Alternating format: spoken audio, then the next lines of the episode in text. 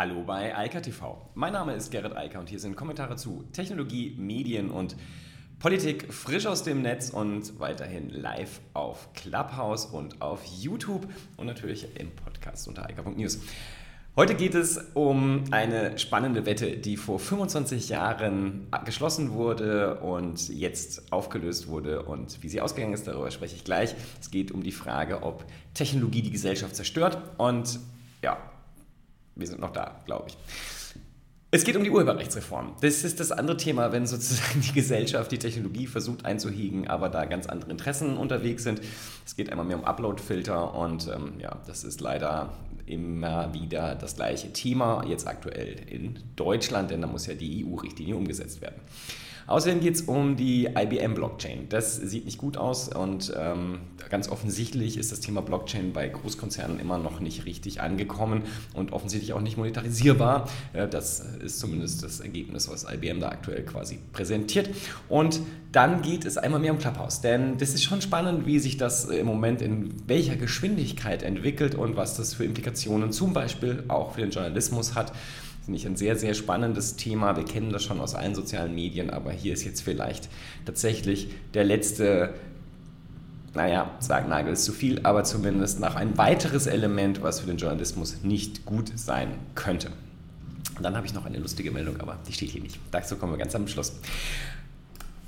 Also, was ist das für eine Welt? Und ähm, wieso hat das so lange gedauert? Also, vor 25 Jahren, 1995, damals, als das Internet noch ganz neu war, den Browser gab es, also Netscape gab es, glaube ich, seit einem Jahr oder seit zwei Jahren, zwei Jahren.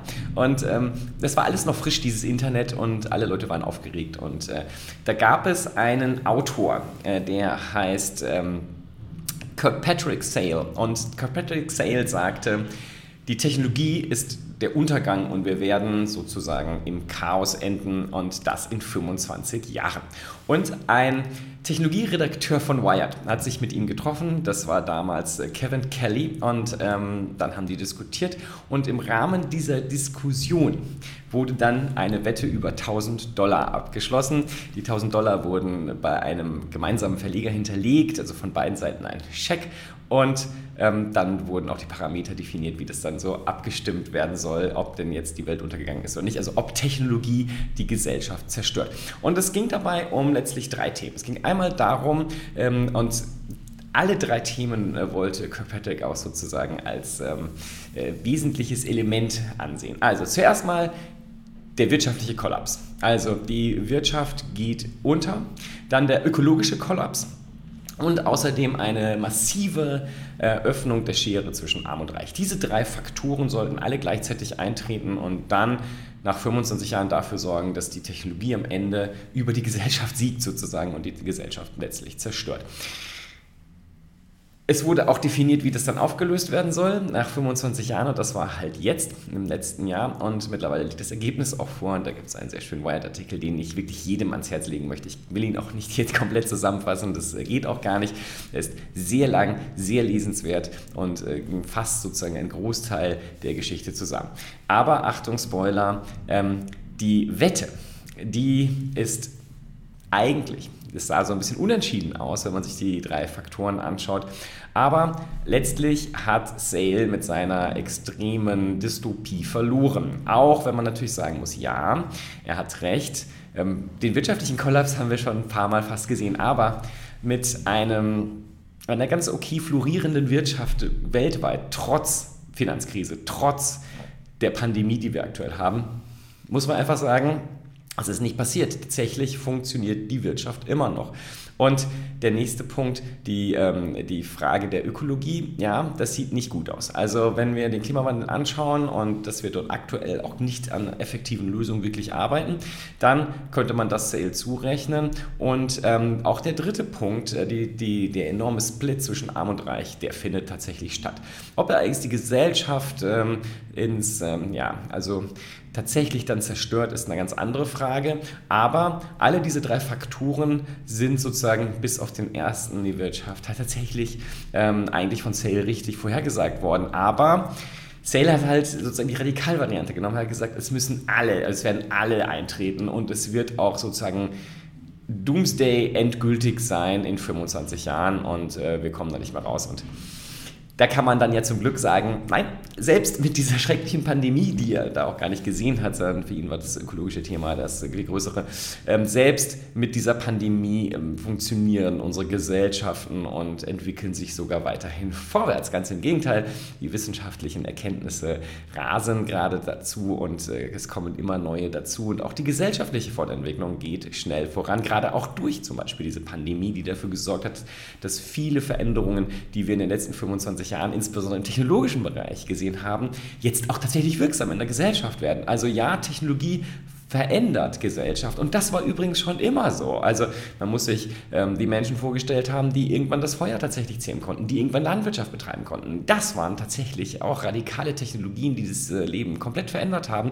Und das war immer schon so. Und ob es dazu führt, dass wir uns irgendwann selbst umbringen, möglicherweise. Das wird man dann auch in den Geschichtsbüchern nicht lesen können, zumindest in keinen, die wir schreiben. Aber momentan bin ich äh, sozusagen Zweckoptimist und sage, wenn ich mir so die Geschichte anschaue, am Ende des Tages hat Technologie äh, häufig üble Folgen gehabt, aber wir haben das irgendwann wieder eingefangen und im Zweifel auch neue Technologien geschaffen, um die üblen Folgen in den Griff zu bekommen. Das ist etwas, was wir gut können. Äh, wir sind halt die Freunde der Geselligkeit und der Werkzeuge und das ist etwas, äh, was wir immer weiter voraus äh, und vorantreiben werden. Und ich glaube auch nicht an so Dystopien, also schon aus Prinzip nicht. Also wenn man morgens aufwachen würde und wüsste, dass der, die Welt morgen untergeht, ich meine, welchen Sinn und Zweck hätte es dann aufzustehen und insofern, das macht keinen Spaß, also lassen wir das einfach. Nichtsdestotrotz nochmal Leseempfehlung, ganz toller Artikel. So, nächste Leseempfehlung. Ähm, Lobbyismus und Kampagnen auf Heise. Es geht um die Urheberrechtsreform. Eigentlich sah das so aus, als hätte man sich da jetzt irgendwie geeinigt, aber tatsächlich wurde jetzt alles nochmal im letzten Moment nochmal auf ähm, Hold gesetzt. Und äh, die Julia Reda denkt, dass es an Armin Laschet äh, liegt, der doch nochmal eine andere oder eine zumindest äh, ein bisschen mitreden möchte, wie man sich dort jetzt aufstellen will. Fakt ist, die Urheberrechtsreform ist einfach noch nicht durch, denn die EU-Richtlinie muss halt noch in deutsches Recht umgesetzt werden. Und ähm, da versuchen gerade vor allem die Verlage, sich nochmal allerlei Vorteile rauszupicken. Ähm, das Ganze ist einfach bitter und übel und vor allem die deutsche Ausgestaltung die riecht sehr deutlich danach, dass das Ding dann wieder scheitern wird vom EuGH, denn man will ja noch mehr äh, hier machen, als die Richtlinie überhaupt vorgesehen und das ist schon schlimm genug. Aber die dedizierten Upload-Filter, die dann dieses Leistungsschutzrecht durchsetzen sollen, das äh, wird wohl dann der Punkt sein, der das ganze Ding gerichtlich scheitern lassen wird, zumindest in der aktuellen Ausgestaltung. Und ähm, wenn man das noch weiter drehen will, dann steigt die Wahrscheinlichkeit nur weiter an. Also, wie immer ist es so, hier ist ganz massiver Lobbyismus der Verlage unterwegs, die einfach auch nicht einsehen, dass sich die Welt verändert hat und dass sie ihre Geschäftsmodelle dringend hätten anpassen müssen. Eigentlich, ich glaube, das ist jetzt in der Vergangenheit, in der man da sprechen kann. Das Problem dabei ist vor allem, und das ist, glaube ich, das politische, die politische Dimension an der Sache, was die Politik offensichtlich immer noch nicht verstanden hat, zumindest die, die aktuell dort äh, zumindest das Sagen in irgendeiner Form in den Parteien haben, ist, dass äh, die klassischen Medien halt immer unwichtiger werden, dass halt ähm, Influencer auf YouTube und auf anderen Kanälen immer wichtiger werden und immer mehr der klassischen Aufmerksamkeitsökonomie bespielen und halt auch die Macht dort haben, Meinungen zu verändern, viel stärker als das ähm, heute Medien, also klassische Medien noch können. Die meisten klassischen Medien werden immer kleiner, haben immer weniger Aufmerksamkeit, immer weniger Reichweite. Ähm, das interessiert halt niemanden, was irgendwo in irgendeiner Zeitung steht, vor allem in Regionalzeitungen, die eh kaum noch jemand liest und wenn sind es die Älteren. Und so geht es munter weiter. Auf der anderen Seite passiert etwas äh, Großes und die Medien verändern sich stark. Äh, ich spreche mittlerweile eher von dem zweiten Medienwandel, der jetzt in der Digitalbranche stattfindet und dort nochmal den nächsten Schritt macht, als dass ich noch über den Medienwandel spreche und damit meine, dass wir uns langsam in das Internet verlagern, also die klassischen Medien ins Netz übersetzen. Das hat in den letzten 25 Jahren längst stattgefunden. Das ist passiert, das ist Geschichte und äh, nichts mehr, was noch gerade läuft, sondern das ist schon vorbei. Jetzt geht es gerade darum, dass die etablierten Digitalkonzerne ihre Geschäftsmodelle wieder überarbeiten müssen, denn da passieren gerade die Veränderungen und da spielen die klassischen Medien überhaupt keine Rolle mehr, da sind sie längst weg und ja, stehen daneben und gucken vielleicht noch zu, wenn sie überhaupt verstehen, was da gerade passiert. Anyway, Was hier das große Problem ist jedenfalls und was ich hier zeige und was für uns alle das Problem sein wird, diese Upload-Filter werden eine absolute Katastrophe werden, wenn sie so denn tatsächlich gesetzt würden in Deutschland. Ganz besonderer Wahnsinn ist dieses 160 Textzeichen-Limit, das äh, Julia Reda hier auch nochmal schön äh, darstellt, was das bedeuten würde. Denn zum Beispiel der Name des Gesetzes, über das ich jetzt hier gerade rede, über diese Urheberrechtsreform, der komplett ausgeschrieben, ist länger als die 160 Zeichen. Das bedeutet, würde dieser Gesetzestitel dann komplett in einer Zeitung abgedruckt werden, dann könnte man darüber gar nicht mehr sprechen, weil damit wären diese, dieser Gesetzestext, der von dem Gesetzgeber ausgedacht wurde, auf einmal presserechtlich, leistungsschutzrechtlich geschützt. Das muss man sich wirklich überlegen, wie absurd und schwachsinnig das ist. Und das ist das, worüber wir hier gerade diskutieren. Also eigentlich entbehrt es jeder Diskussionsgrundlage. Und es ist einfach nur traurig, dass überhaupt solche Gesetze vorgelegt werden. Denn das schreit danach, dass entweder Karlsruhe oder im Zweifel auch der EuGH sagen wird. Schätzlein, so funktioniert es nicht und das müsst ihr nochmal machen. Und das ist mittlerweile ja der Dauer-Running-Gag bei den EU-Richtlinien, die ja schon per se schlimm genug ist an dieser Stelle. Ich habe oft genug letztes Jahr darüber gesprochen. Das ist nicht das, was da hätte passieren sollen, aber was halt passiert ist. So, ganz anderes Thema. IBM. Also, ich habe hier oft schon über das Thema Blockchain gesprochen, auch häufig im Rahmen von Krypto, äh, Kryptowährungen, aber halt konkret auch immer wieder bezüglich der äh, ganz konkreten Blockchain-Technologie. Denn da geht es ja nicht nur um Kryptowährungen, sondern da geht es ja häufig genug halt auch um andere Anwendungen, Web 3.0 etc. lässt grüßen. Also wir verlassen die klassischen Infrastruktur und bewegen uns auf eine andere Art von Internet, die komplett dezentral ist und äh, halt auch dann ganz unkontrollierbar. Das ist ja der Traum von vielen und ähm, auch die Gefahr, die andere sehen. IBM hat versucht, dort sich draufzusetzen und sehr viel Geld auch investiert, aber ganz offensichtlich funktioniert es nicht. Es kommt im Enterprise-Bereich nicht an. Die Großkonzerne können das offensichtlich nicht monetarisieren und vor allem kann IBM das nicht monetarisieren und hat jetzt 90 Prozent wohl der Belegschaft, die sich mit der IBM-Blockchain beschäftigen, entlassen.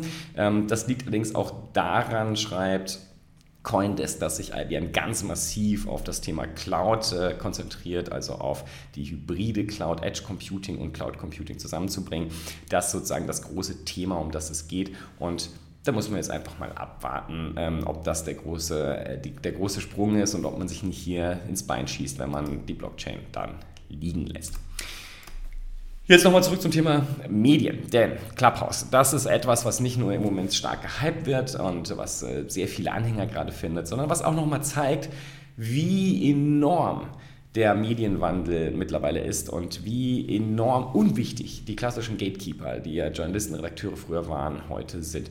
Das hat gestern Abend Elon Musk noch einmal demonstriert und ähm, ja, das war eine Art von Machtdemonstration, die wir zwar alle schon kennen. Musk ist ja bekanntermaßen jemand, der die sozialen Netzwerke sehr, sehr stark bespielt. Twitter und Co. lassen grüßen. Aber das Audio-Video-Format, das funktionierte eigentlich nie so gut. Äh, er livestreamt natürlich auch schon lange, aber das eher Socializende, also das echte soziale Netzwerken, das funktioniert auf Clubhouse wirklich gut. Und wenn Leute wie Elon Musk dort sprechen, dann hören Tausende zu. Gestern äh, wurde das eigentlich von Clubhouse gesetzte Limit von 5000 Menschen überschritten. Darunter waren halt auch sehr viele Journalisten, die dort ihre Informationen dann abholen. Punkt und Fakt ist, was man dort nur sieht, die Öffentlichkeit hört halt zu und damit ist halt auch die Frage des Gatekeeper-Daseins äh, vorbei. Die Leute, die Elon Musk hören wollen, wollen ihn live hören und hören dann halt auf Clubhouse zu, können dort auch interagieren, was die klassischen Medien, aber auch in YouTube-Livestream so gar nicht möglich ist. Und äh, das ist halt eine massive Veränderung nochmal, die innerhalb jetzt der, auch der digitalen Medien stattfindet. Das klassische digitale Livestream ohne Backkanal, so eine Rückkanal oder auch das Podcasten, das könnte auch endlich sein. Also wie gesagt, für mich jetzt die zweite Revolution, der zweite Medienwandel, der gerade ansetzt und äh, sich nochmal über auch die digitalen Geschäftsmodelle dann auswirken wird. Denn das verändert sich gerade, die Leute, die Nutzungsgewohnheiten verändern sich. Das hat natürlich im Moment auch viel mit der Pandemie zu tun, dass die Leute so viel Zeit haben und auch gerne direkt interagieren wollen, weil es ihnen im täglichen halt fehlt.